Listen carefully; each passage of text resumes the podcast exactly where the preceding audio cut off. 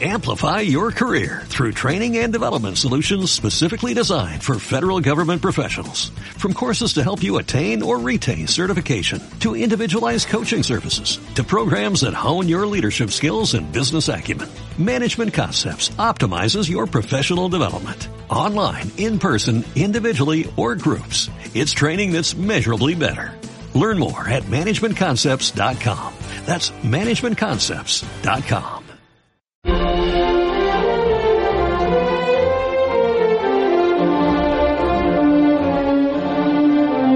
Más de uno.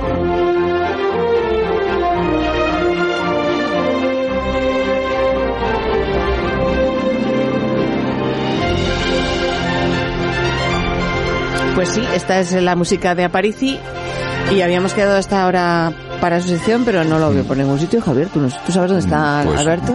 No, la verdad es que esta mañana no lo he visto. Ay, ¿y, qué, ¿Y qué hacemos? ¿Nos ponemos tú y yo a hablar de ciencia? Pues yo si quieres te recito los gases nobles, no sé si cuenta como ciencia, pero... De verdad, es que desfachate. No, no la tuya, Javier, sino que falta Ah. de profesionalidad la de Alberto. Alberto, muy mal, muy mal.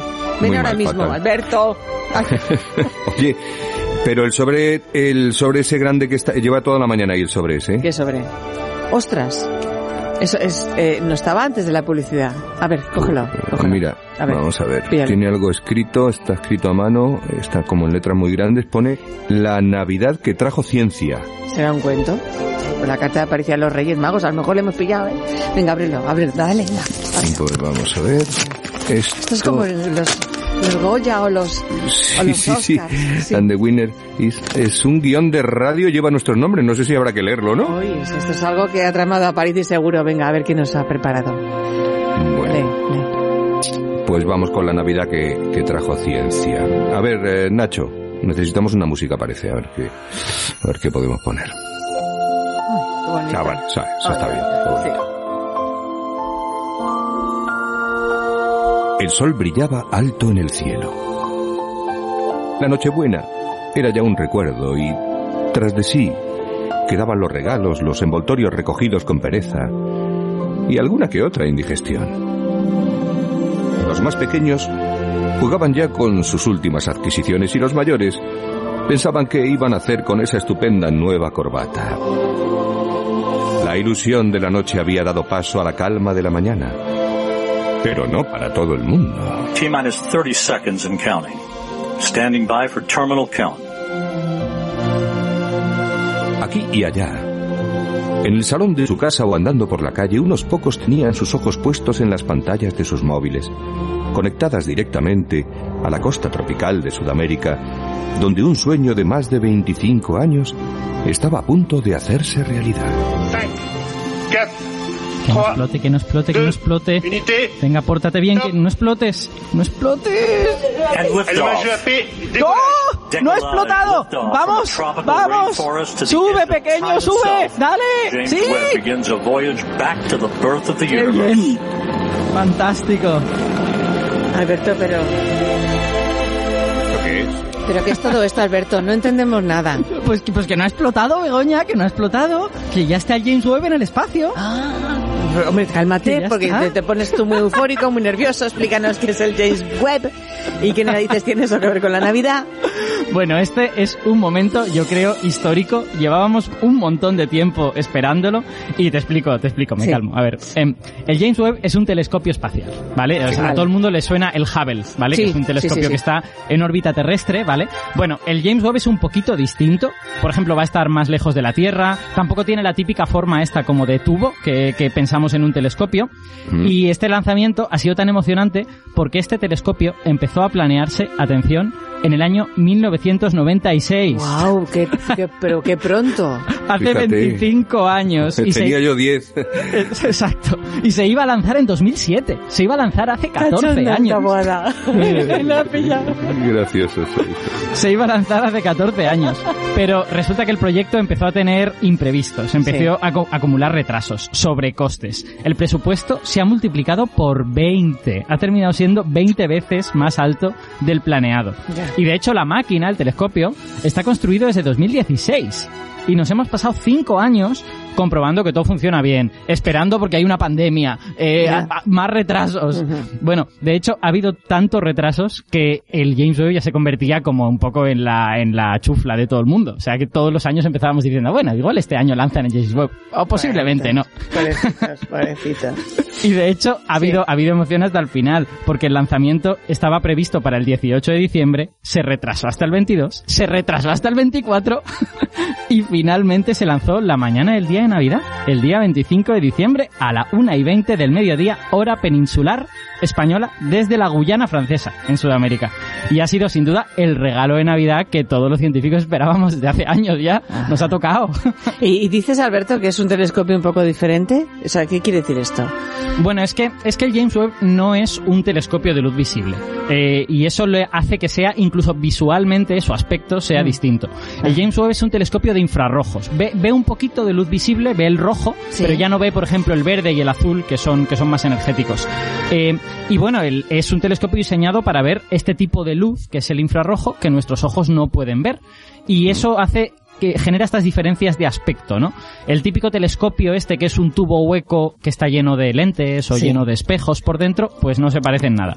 El James Webb, en realidad, si acabo de tuitear una imagen de que es una reconstrucción, no es una foto, eh, eh, de cómo debería ser y se parece más a una antena parabólica montada sobre una cometa.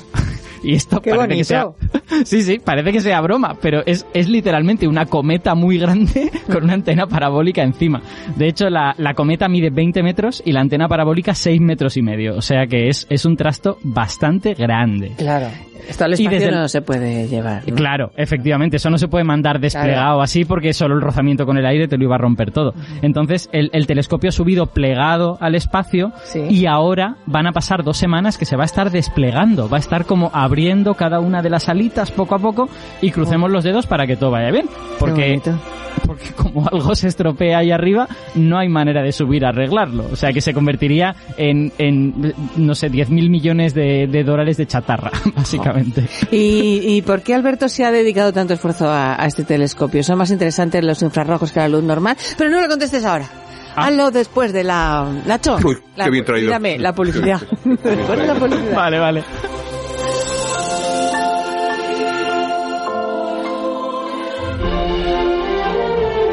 Más de uno. En Onda Cero. Haciendo un, un resumen rápido, eh, Aparici, tú me corriges si lo hago mal. Sí. Entonces, el James Webb está ahora mismo como si fuera una crisálida que va mm, poco a poco desplegando sus alas hasta que se convierta en un telescopio, ¿no?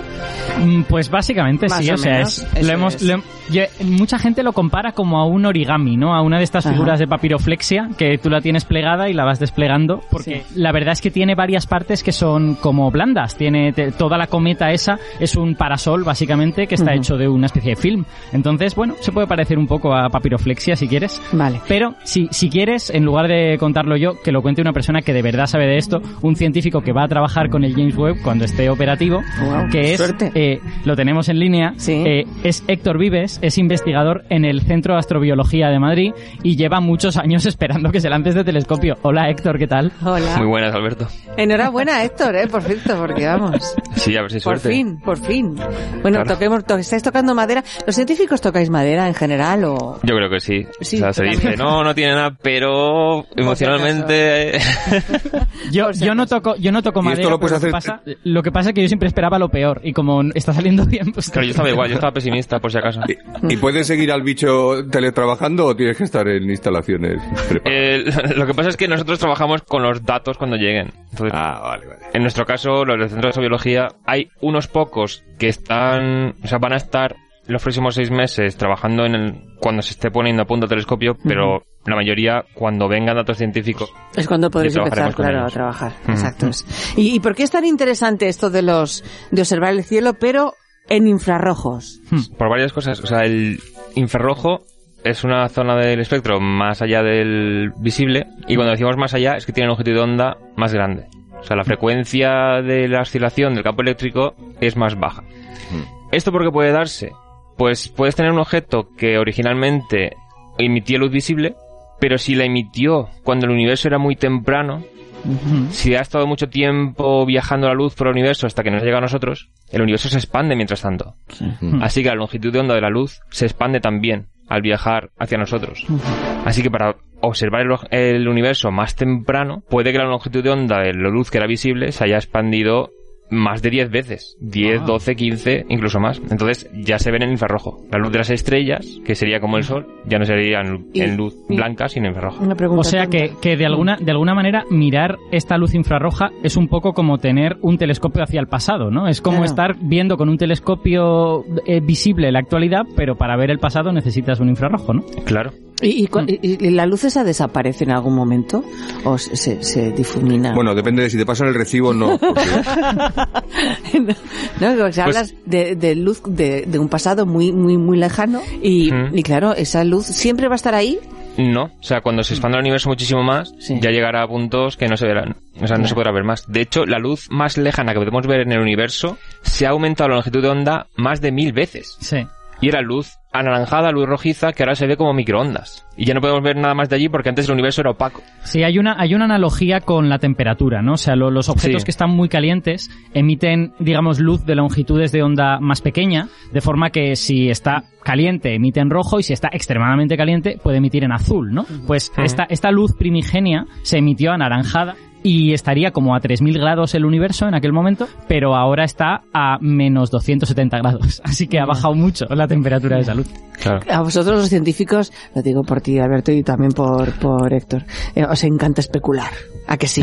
¿Eh? ¿Qué, qué podría ser? ¿Qué podría ocurrir? ¿Qué, qué creéis que, que puede enseñaros el, el James Webb?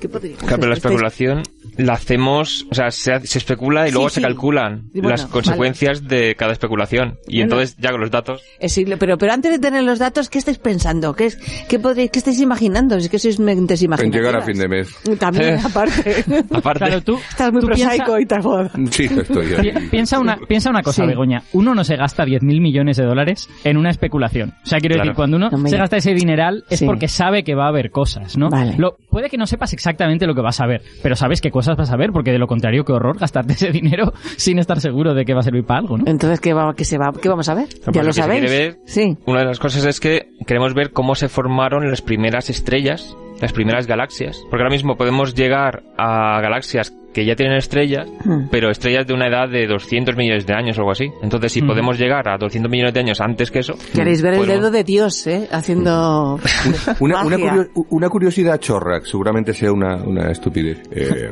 bueno, como suele ser en mi caso, preguntas estas que se me ocurren de pronto. No, me y que si no cuento- inquieta, eres No, es es, curioso. es que cuando, claro, cuando se me ocurren estas cosas, si no las, si no las digo, me sale luego un- una chulla de jamón en la nalga. Entonces prefiero soltarlas para que no haya luego problemas. Si pudiéramos tocar esa luz que nos llega, que ya lleva miles de millones de años viajando, eh, quemaría, o sea, quiero, mm, quemaría como un ejemplo concreto, quiero decir, eh, o, o- o está tan expandida, tan apagada, tan, es simplemente un espejismo, digamos.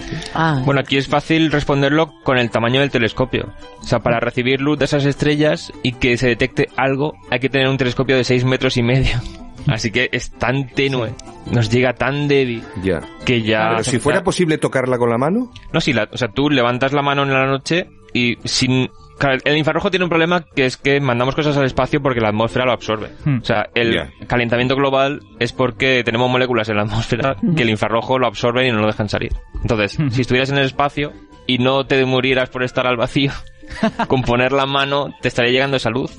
Pero en comparación con la del Sol o la de la Tierra o otros astros sería muy débil. Claro, es una cuestión de que tiene temperatura, eh, tiene temperatura infrarroja, por lo tanto podrías decir que podría estar calentita, dependiendo de Mm. cómo de lejos en el infrarrojo esté, pero por otro lado es muy débil, eh, tiene una intensidad como muy baja. Entonces, vale, tú puedes poner una cosa calentita, pero si emite muy poquito, pues es difícil que, tus, que tu piel lo note, ¿no? una pregunta que no gusta nada que os haga a los científicos. A ver. A ver. Em, ¿Esto para qué sirve? Es decir, no, esperad. esa es la pregunta, esa es la pregunta No, del millón. Esperad. Es- está genial, ¿no? Saber cómo se creó el universo.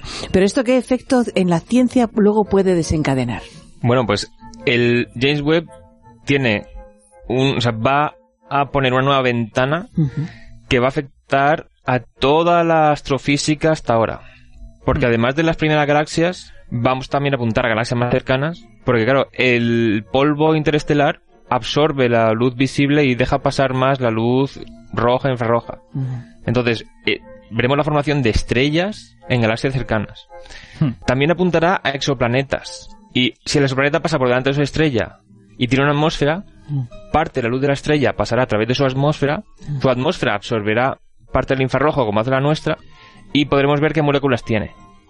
Así que una de las misiones que tiene el telescopio James Webb es ver si hay una biosfera abundante en planetas cercanos a la- al sistema solar. Y tú eres uno de los primeros que va a ver todos esos datos. Yo ya veremos. Yo lo mío en principio ¿Cómo sería galaxias esto? cercanas, Ajá, sí, pero el telescopio cuando se iba a lanzar en octubre sí. había oportunidad de que se empezase la observación esta antes de junio, que se me acaba el contrato. Ahí va. Y ahora, Ostras, ahora con el retraso, Sí. claro, ahora con el retraso a diciembre, Sí. el telescopio está hecho de forma que solo puede mirar una región del cielo cada, cada, cada mes del año. Entonces, ahora pasan las observaciones a final de año, incluso el año que viene. Así que yo tendré que esperar para lo mío. Vale, y estoy vale. de momento con simulaciones de Así cómo había que- que procesar Vale, los datos vale. cuando Así que estoy, estoy prosaico yo, ¿no? O sea, También hay una, hay una cosa que, que si queréis os comento de esto que ha dicho Héctor de los exoplanetas. Sí. El- las cosas tienen color, o sea, los objetos que nosotros vemos tienen color porque absorben gran parte de la luz que les llega y reflejan otra parte, que es el color que los objetos tienen. Bueno, pues muchas moléculas, moléculas del tipo el dióxido de carbono, el agua, no sé qué, tienen sus colores, entre comillas, en el infrarrojo. Entonces, ver las cosas en infrarrojo te permite decir, "Mm, el color de esa atmósfera es el color del agua, el co- es el color de no sé qué. Ah, qué dicho de una forma muy burda, digamos, ¿no? Qué chulo. Hmm. Está- Entonces, eso, eh, quiero decir, todos estamos descubriendo exoplanetas desde hace como 10 años ya. Mm. Pero el problema es que no sabemos de qué están hechos. Podemos especular sobre de qué están hechos y lo que queremos es ver de qué están hechos. Y el James Webb va a hacer una parte de eso. Oye, una, otra, otra cosa. Cuando, cuando nos pone la NASA imágenes de planetas o cuando vemos imágenes de planetas que tienen un colorido tan especial, una cosa, eso no es ver, eso no es verdad, ¿no? Eso son todo decir, representaciones artísticas. artísticas, ¿no? Es, es, es, es arte abstracto en muchos casos, ¿no? Quiero decir. Sí, la mayoría de porque ¿qué- veces ¿qué, qué, veis realmente? O sea, La mayoría de veces lo que se ve es el punto de luz de la estrella nada más. y de vez en cuando ese punto de luz puede disminuir su brillo porque pasa el planeta por delante. Pero el telescopio James Webb tiene algunos instrumentos que una parte del instrumento es un cuadradito para que pase la luz con una cruz en el centro. Con un, entonces esa cruz la pones justo delante de la estrella, tapas la luz de la estrella Mm. Y entonces podrías ver el brillo del planeta. O sea, normalmente para gigantes gaseosos o planetas que son muy jóvenes y emiten todavía, están más calientes, emiten más infrarrojo, o que están más alejados de su estrella, esta técnica permite observar el planeta directamente, pero también sigue siendo un punto de luz. Hmm. No es una esfera con ¿Y detalles. qué haría falta para poder ver un planeta pues como vemos la Luna, por ejemplo? Aparte que estuviera más cerca, pero, pero quiero decir, tecnológicamente, ¿qué- Aparte de mandar la misión allí directamente, Claro, desde sí. el sistema solar, pues una cosa que se plantea es mandar un observatorio a un punto donde la gravedad del Sol concentra la luz del lado opuesto. Entonces se vería muy deformado, pero se podría reconstruir un, la- o sea, con mucha resolución una parte de un planeta, si estuviera perfectamente alineado todo. Pero ¿Quieres, hace quieres falta... decir utilizar el Sol como lente? Utilizar Sí, sí, la sí. gravedad del Sol como lente para ver un exo... Qué, lo- qué locura, ¿no? Claro, guay. pero la dirección es tan poca que hay que mandar la- el observatorio muy lejos, a más Ah. de 500 unidades astronómicas, o sea, más de 500 Oh. veces la distancia de la Tierra al Sol. Claro, hay proyectos, hay proyectos, pero todavía...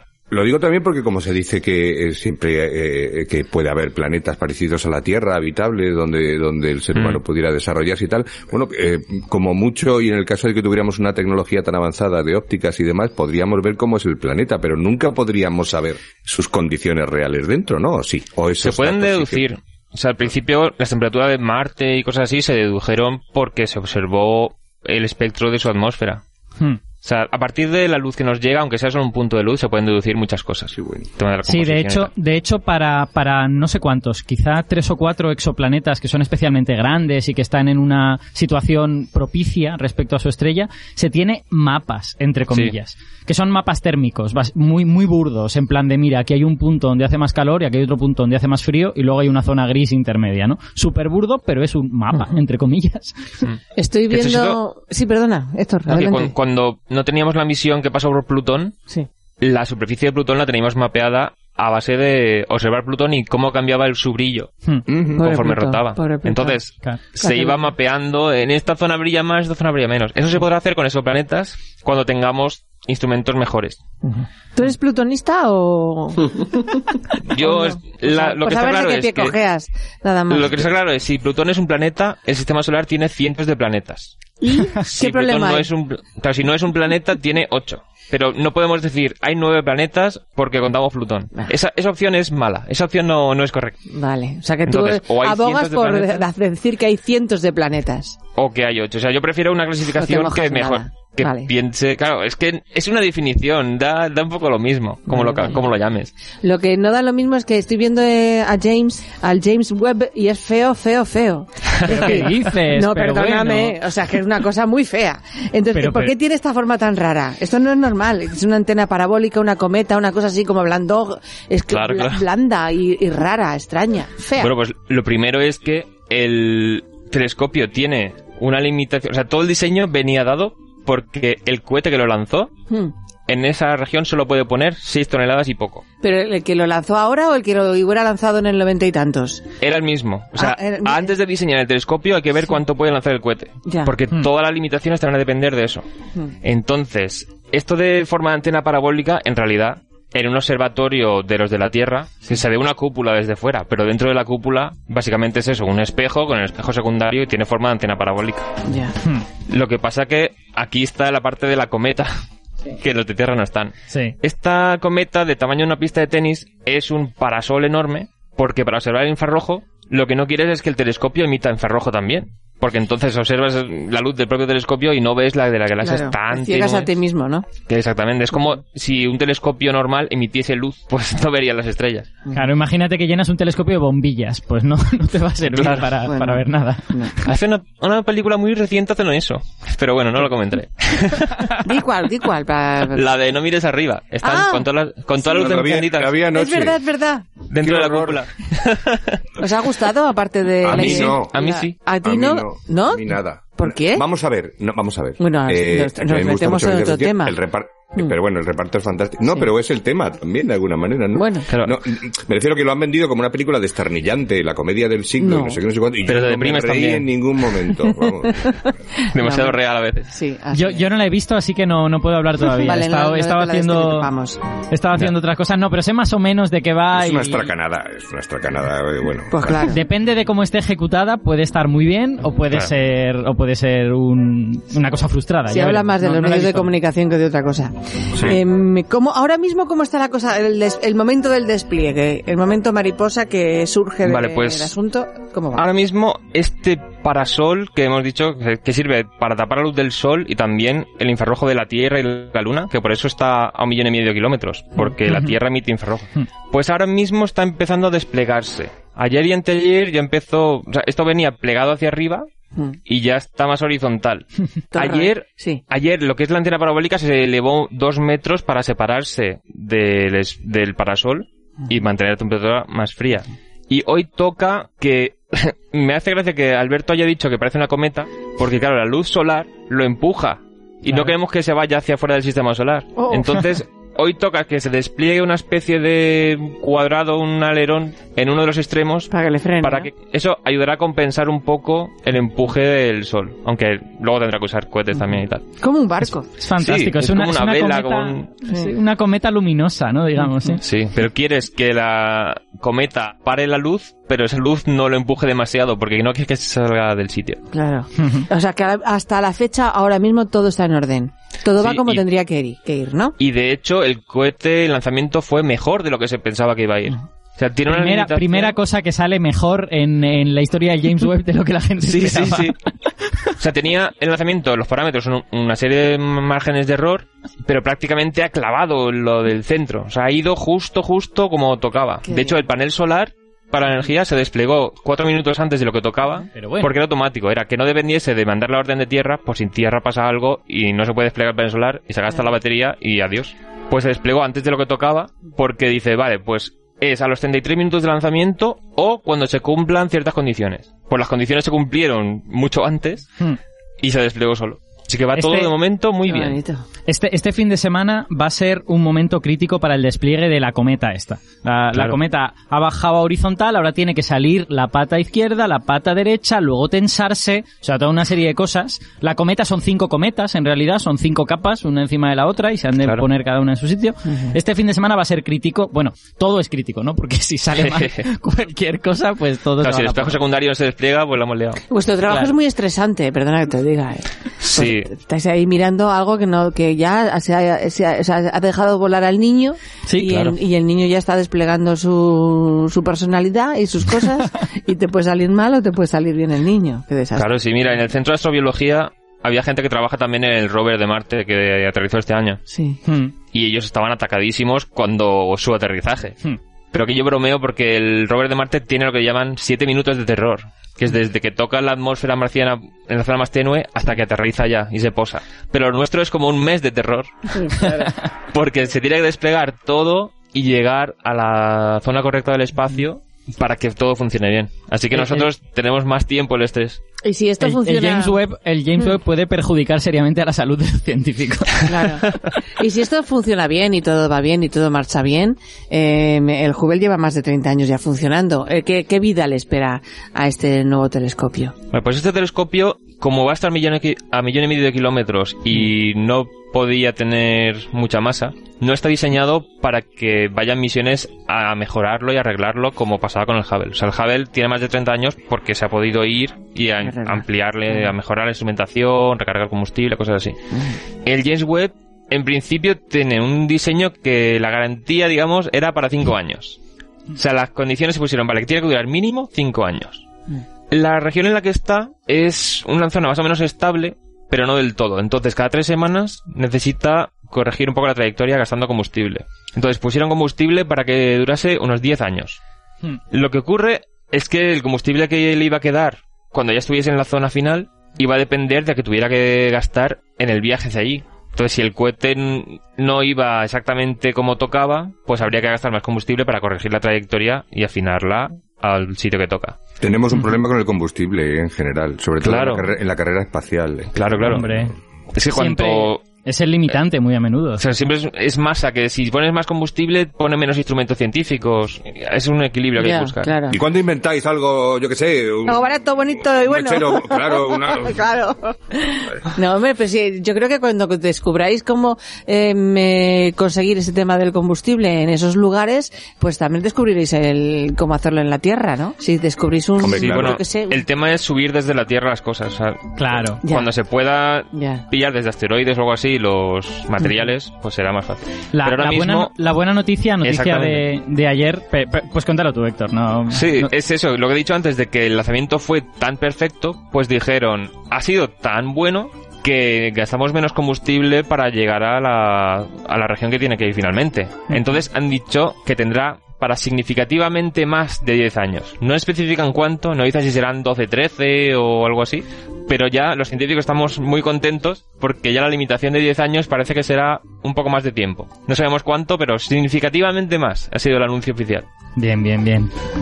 Perfecto. Pues Parece Héctor, que la, la suerte del James Webb ha tenido como un punto de inflexión, ¿no? Sí. Hasta el 25 de diciembre de este año todo mal y a partir de ahí a partir de ahora parece todo bien. Muy bien. Héctor, ha sido un placer tenerte con nosotros. Ah, igualmente. Un abrazo grande y buena suerte, ¿eh? Que Sí, todo vaya gracias. bien. Toca madera. Bien, bien, bien. Eh, me- a ver, aparece que la semana que viene más. No, la semana que viene no, la otra. ¿no? La otra, efectivamente. Feliz año. Por Feliz cierto. año y la próxima vez ya en 2022. Exacto. Nos vamos al boletín de las 12, de las 11 en Canarias. Vámonos. Estamos a la espera de resolver el reto matemático y de José Mi Rodríguez Seiro. Más de uno. En Onda Cero. Amplify your career through training and development solutions specifically designed for federal government professionals. From courses to help you attain or retain certification, to individualized coaching services, to programs that hone your leadership skills and business acumen, Management Concepts optimizes your professional development. Online, in person, individually, or groups, it's training that's measurably better. Learn more at managementconcepts.com. That's managementconcepts.com.